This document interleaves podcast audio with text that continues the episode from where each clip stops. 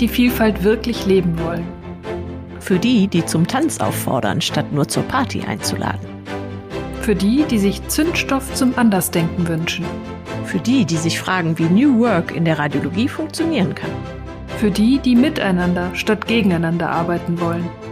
Für die, die die Zukunft der Radiologie gestalten wollen. Für das ganze Radiversum. Für, Für dich. Herzlich willkommen im Radiversum, dem Diversity Podcast der Deutschen Röntgengesellschaft. Nachdem wir uns in der letzten Episode, der Episode 4 unseres Podcasts, mit den Themen Willkommenskultur und Onboarding beschäftigt und diskutiert haben, wozu wir das auch oder vielleicht gerade in der Medizin brauchen, unterhalten wir uns heute darüber, was Willkommenskultur in unserer Fachgesellschaft bedeutet und warum wir mehr davon brauchen. Wie beim letzten Mal sind wieder Frau Susanna Blatschek und die Professoren Johannes Wessling und Lars Grinacher bei uns zu Gast. Falls du die letzte Folge noch nicht kennst, dann kann ich dir nur empfehlen, sie noch schnell anzuhören. Denn dort geht es neben den Begriffsdefinitionen um wirklich interessante Aspekte von Willkommenskultur in Wirtschaft und Medizin. Aber jetzt lasst uns starten mit dem Gespräch und der Beantwortung der Frage, warum wir die Jüngeren auf die Bühne holen müssen und wie uns das als Fachgesellschaft und Arbeitsgruppe gelingen kann. Viel Spaß!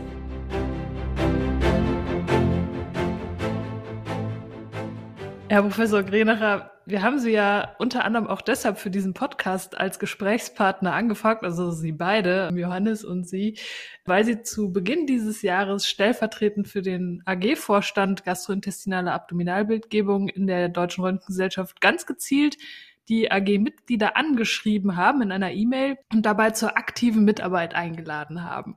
Wir als Diversity-Kommission haben das sehr, sehr positiv aufgenommen und es ist uns sofort aufgefallen und wir würden uns sehr wünschen, dass auch andere AGs ihrem Beispiel da folgen. Und mich würde interessieren, was Sie eigentlich dazu bewegt hat, diese E-Mail zu schreiben. Ja, ich kann ja mal anfangen und Johannes ergänzt dann. Also wir haben in der AG Abdomen eine schöne Situation, dass wir ich nenne es jetzt mal positiv, eine ganz stabile Vorstandssituation haben, aus der jetzt langjährige Freundschaften entstanden sind und mit der wir sozusagen alle Formen der Anfragen über ähm, Röntgenkongressplanungen, Vortragsplanungen und so, die decken wir aus dem Vorstand heraus sehr gut ab. Jetzt kommt das große Aber, trotz aller Freundschaft. Wir sind ein kleiner, Zirkel an Leuten, die sich seit vielen Jahren kennen. Und das kann nicht ein zukunftsorientiertes Bild für eine AG sein. Und so haben wir uns im Vorstand Gedanken gemacht, wie wir uns verjüngen. Und ich sag's mal äh, blöd, auch wenn wir erst Mitte 50 sind und ich bin da wahrscheinlich schon einer der Ältesten, wie wir unseren Abgang gut organisieren, ohne dass die AG Abdomen dabei den Bach runtergeht, ja, ähm, und wie wir rechtzeitig junge Leute integrieren, die einfach das mal vortragen, was wir jetzt im Moment schon auf hohem Niveau sehr gut spielen. Und da mhm. sind Johannes und ich nur zu einem Ergebnis gekommen. Wir müssen proaktiv ganz gezielt auf junge Leute zugehen, weil es doch so eine Art, ja, wie soll ich das sagen, Autoritätsangst gibt, einen anzusprechen. Also müssen wir mhm. den umgekehrten Weg wählen. Und deswegen haben wir zusammen mit dem Forum Junge Radiologie im Prinzip erstmal diese Umfrage gestartet. Wer hat denn Interesse? Und dann die verschiedenen Bereiche vorher genau definiert. Vortragstätigkeiten, politische Ämter, Leitlinienmitarbeit, aber auch Coaching. Wer hat Interesse an Coaching für Vorträge?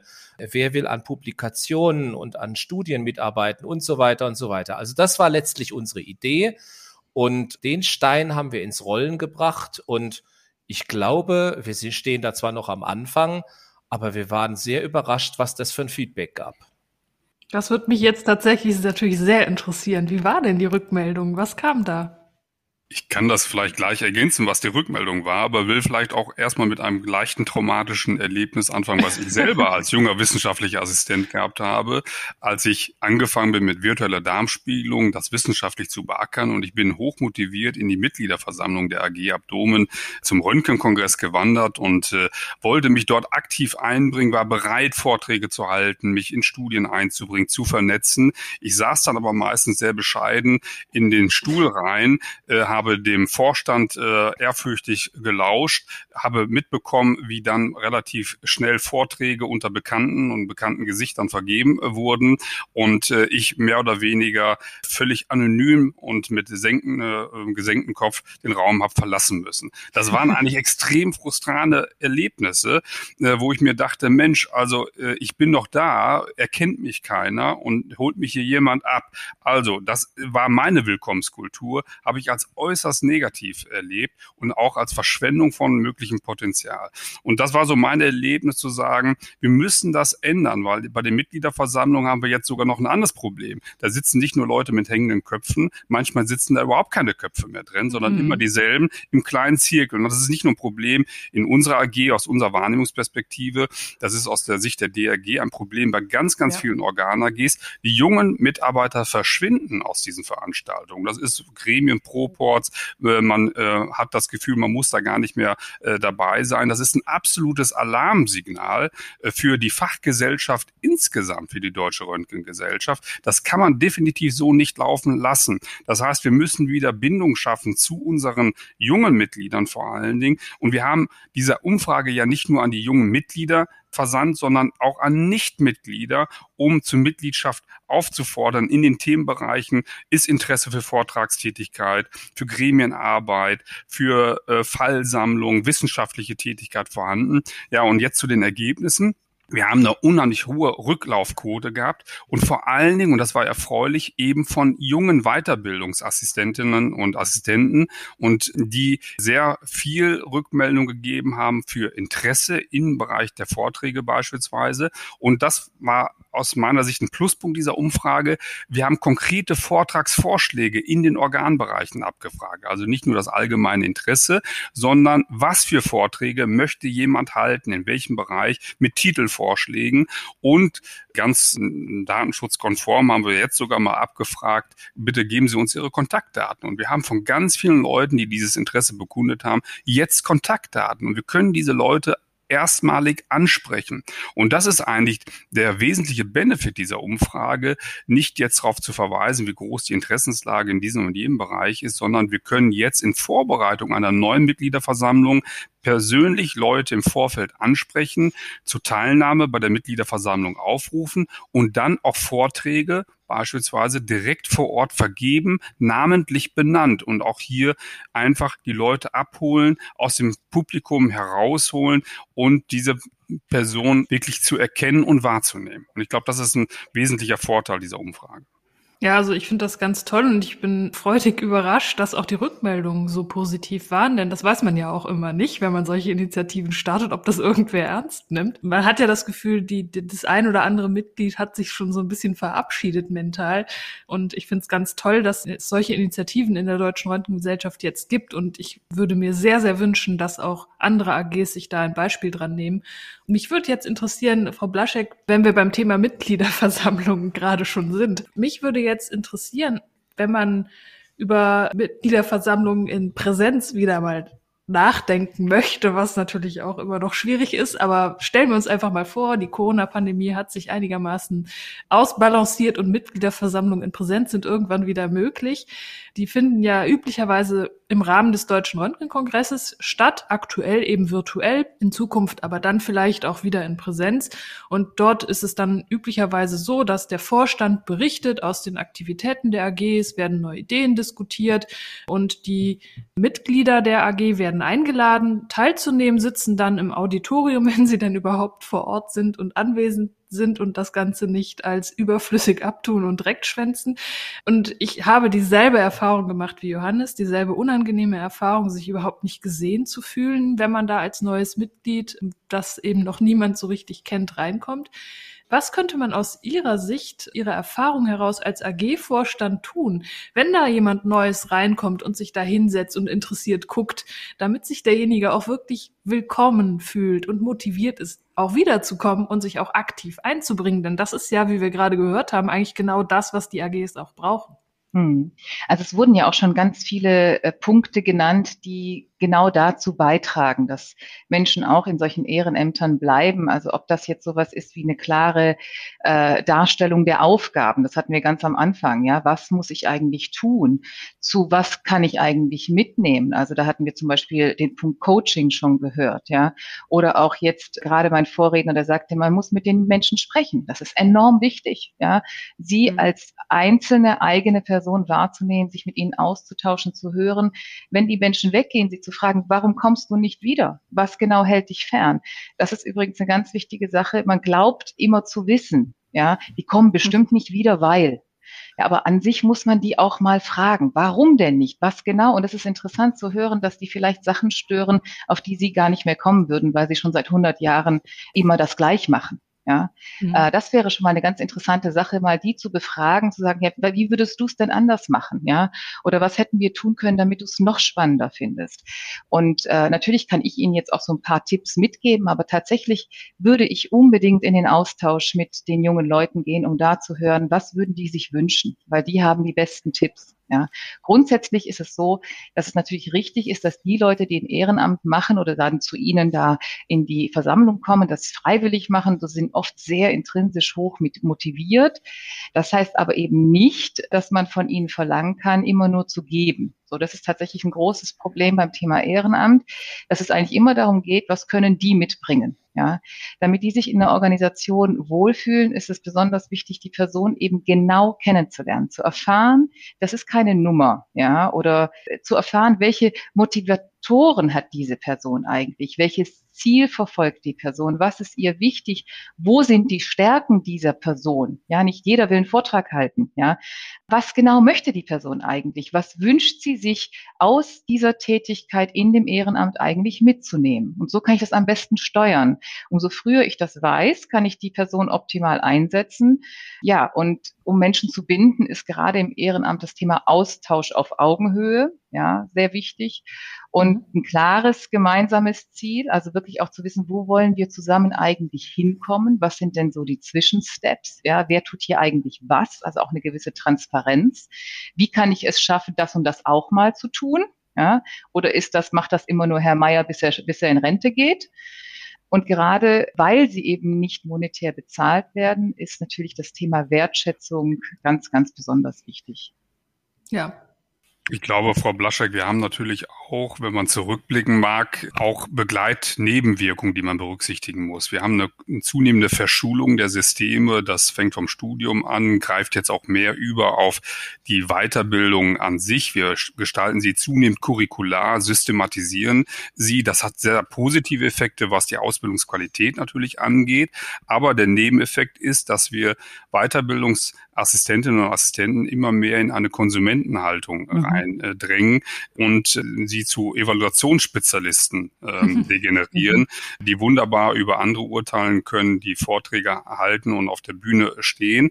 Aber sie, wir drängen sie immer mehr in eine Passivität rein. Und dem müssen wir auf jeden Fall entgegenwirken. Und das ist auch Aufgabe der Fachgesellschaft, dieses zu tun. Die Fachgesellschaft ist nicht etwa ein Weiterbildungsinstitut oder eine Fortbildung Bildungsakademie oder irgendein Content Manager, um die Ziele einer curricularen Lehre hier zu erfüllen. Es ist eine wissenschaftliche Fachgesellschaft. Das Ehrenamt ist die Funktion, die die Leute ausüben, aber die Inhalte werden gespeist aus ihren Mitgliedern und aus dem geistigen Potenzial ihrer Mitglieder. Und das gilt es ja zu bergen und verfügbar zu machen für die Fachgesellschaft über alle Bereiche, die Lehre, aber eben auch die Wissenschaft. Es ist unsere vorderste Aufgabe, High Potentials aus unseren jungen Leuten zu identifizieren. Wenn man mal so will, bei 7000 Mitgliedern, die auf dem Deutschen Röntgenkongress rumlaufen, ist wahrscheinlich ein potenzieller Nobelpreisträger dabei mhm. oder ad minimum einige Leute, die fähig sind, den Konrad-Röntgen-Preis zu akquirieren. Viele von denen, die da rumlaufen, wissen das aber gar nicht und noch viel schlimmer, machen sich auch gar nicht auf den Weg, das in Erfahrung zu bringen.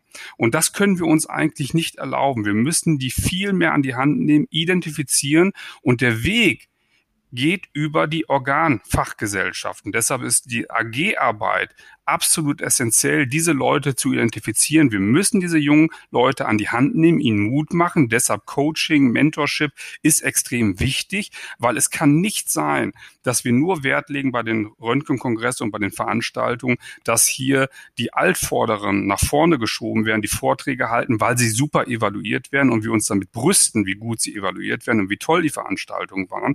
Das schneidet uns genau von dieser Entwicklung ab. Wir müssen die Jungen auf die Bühne holen, eingedenk ihrer Fehler die sie noch machen und ihrer Lernkurven, auf denen sie sich befinden. Lars, du wirst es bestätigen. Auch wir haben immer unsere Lernkurven gehabt und wir würden einige Vorträge, die wir gehalten haben vor vielen Jahren, heute so in keinster Form äh, mehr halten. Aber das gehört dazu und das müssen wir erlauben, auch wenn die Evaluationsergebnisse dann mal etwas schlechter sind. Aber von diesem reinen Evaluationsweg, so wie wir ihn bislang beschritten haben, müssen wir Abstand nehmen aus meiner Sicht. Ja, ich kann das nur unterstützen, Johannes. Ich würde sogar sagen, äh, es geht nicht um einige Vorträge, die ich so nicht mehr halten würde, sondern alle. ähm, ja, ähm, du hast was ganz Wichtiges gesagt und ich glaube, das ist das Entscheidende beim Nachwuchs. Die universitären Systeme, und so haben wir es alle als junge Ärzte damals gelernt, sind geprägt von steilen Hierarchien. Und du hast es vorhin sehr schön gesagt, Johannes, oder ich glaube auch Frau Blatschek, Sie haben es gesagt ich glaube, das Entscheidende ist, dass wir auf Augenhöhe agieren.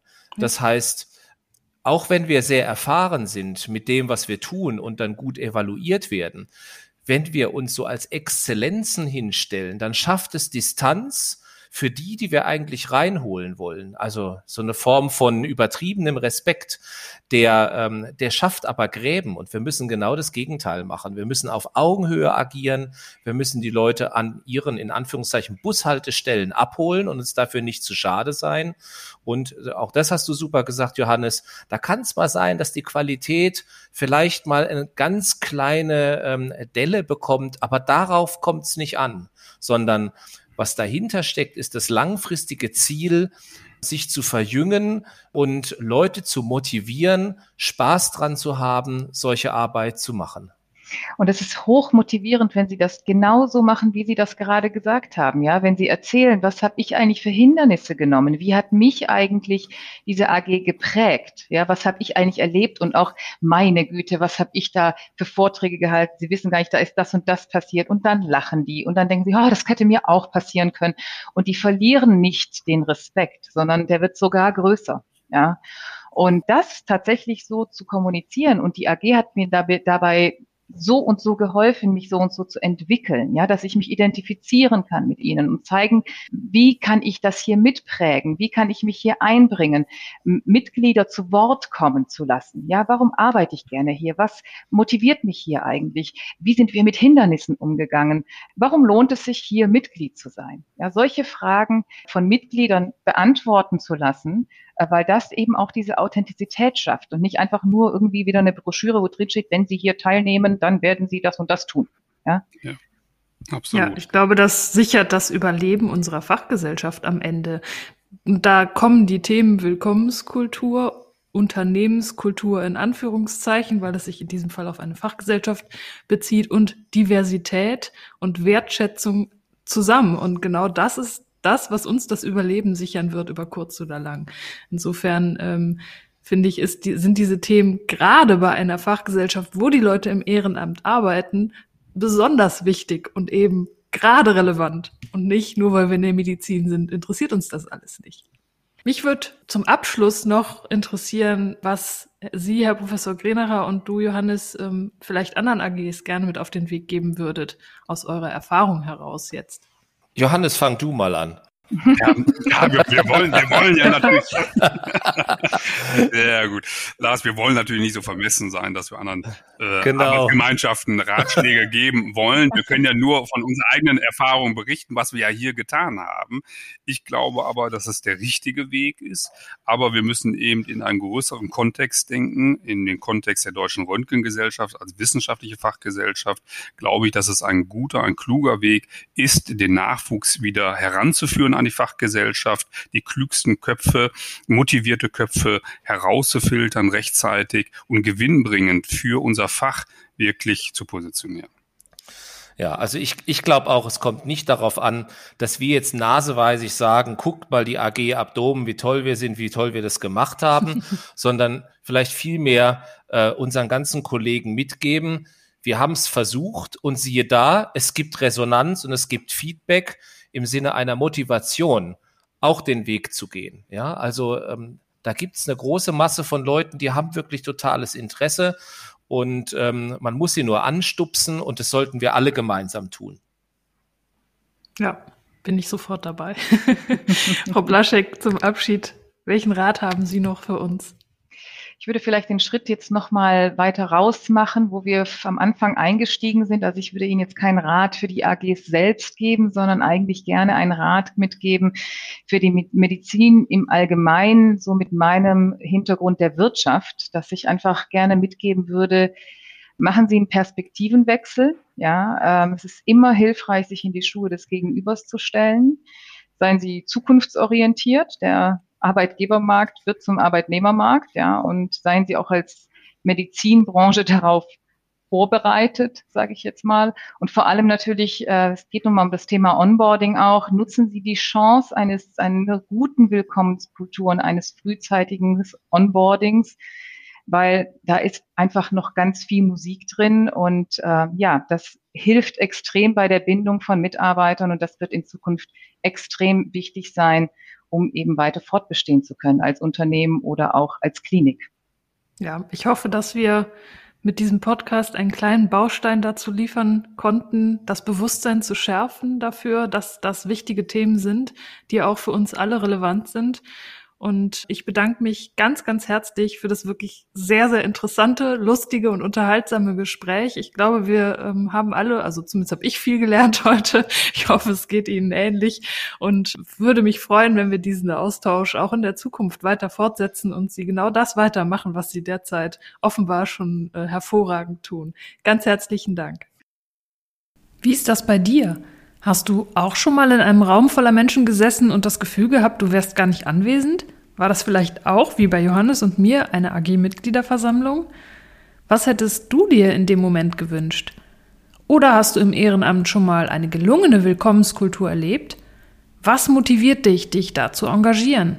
Schreib uns deine Erfahrungen und Ideen sehr gerne an diversity.drg.de oder besuch uns auf unserer Homepage www.diversity.drg.de. Wir freuen uns, von dir zu hören.